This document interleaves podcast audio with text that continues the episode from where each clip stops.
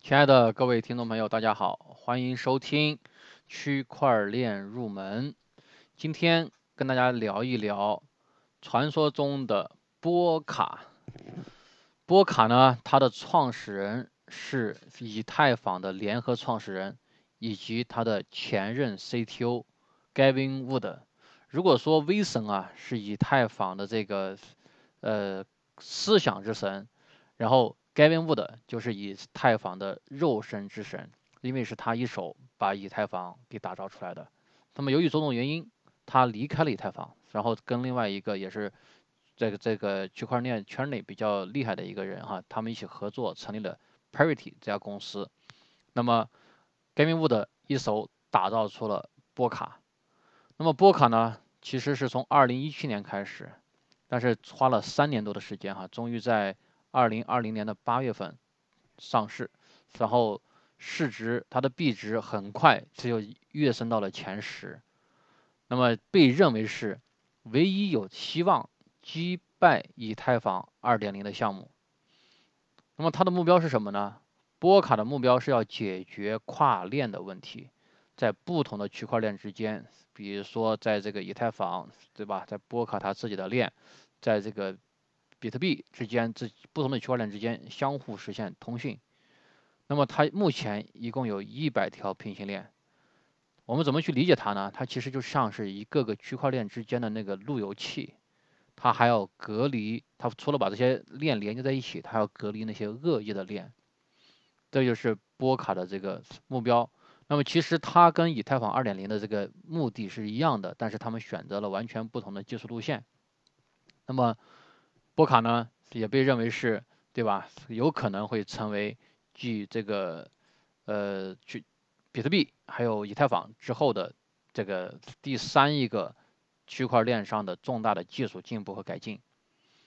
它一共包含三个组成部分。第一个部分桥接链，桥接链是把外部第三方的链给它对接上来的一个一个它的一个组件。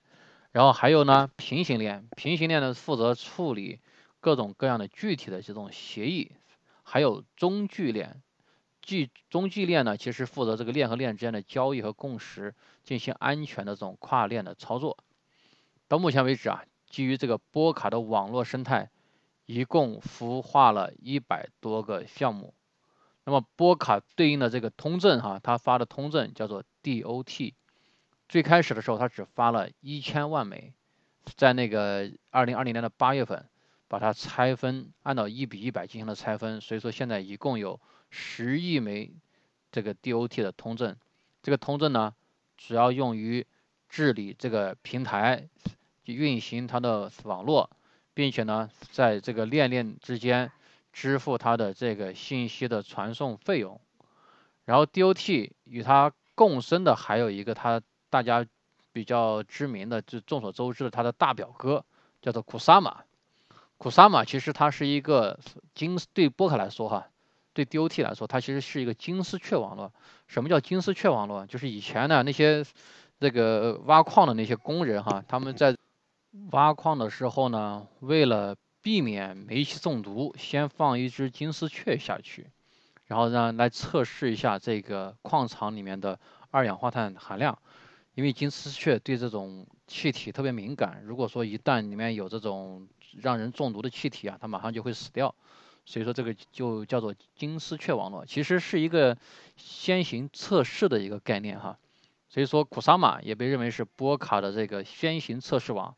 那实际上任何在波卡上部署的新的功能，都要先在库萨玛上去测试，成功之后。再把它迁移到波卡之上，那么库萨玛呢？相对波卡来说，它的定位其实是一个更轻便、更灵活的一个角色。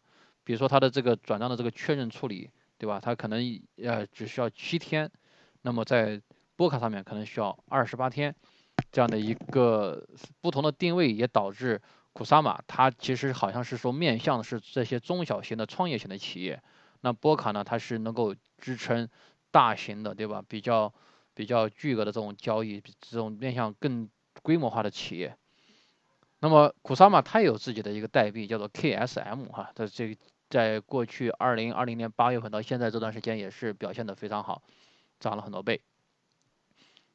不过，嗯，虽然我们它是一个事实上承担了波卡的这个测试坊的这样的一个功能，但是它是也是一个独立的一个链，它可能而且还是第一批平行的桥接到这个波卡网络中的这个链。OK，由于波卡它实现了这种跨链通讯的这种巨大的这样的一个定位。所以说，它被看成是一个具有颠覆性的一个创新的和技术突破的一个项目。那么，可我们可以说，如果说区块链的一点零就是指比特币的话，那么以太坊可以承担起这个二点零这个角色。二点零在一点零的基础上加了一个很重要的概念，叫智能合约。所以说，让很多人都可以在这个以太坊的生态里面去编程，对吧？去编写智能合约。那么，三点零就是波卡他们实现的这种跨链的这样的一个对接，所以说这是圈内哈，当然也虽然没有达成共识，但是也是有些人他是这么一个认为的。那 DOT DOT 它现在表现怎么样呢？它现在刚刚说过，它一一一发行之来到现在哈，已经进入前十了，市值前十，但是它其实还并不是一个很高的一个市值。在我做这个节目的时候，我大概看了一下，好像只有两百六十多亿美元。那距离这个呃以太坊还和那个比特币的市值还差得蛮远。其实以太坊的市值现在是它的三倍，那比特币就更更高了。那如果哈，如果波卡的它这个设想它能够实现，它的这个地位真的就是还有很大的一个上升空间。希望大家继续关注它。好了，今天的节目就到这里，喜欢就点赞并转发吧。谢谢收听，下期栏目再见。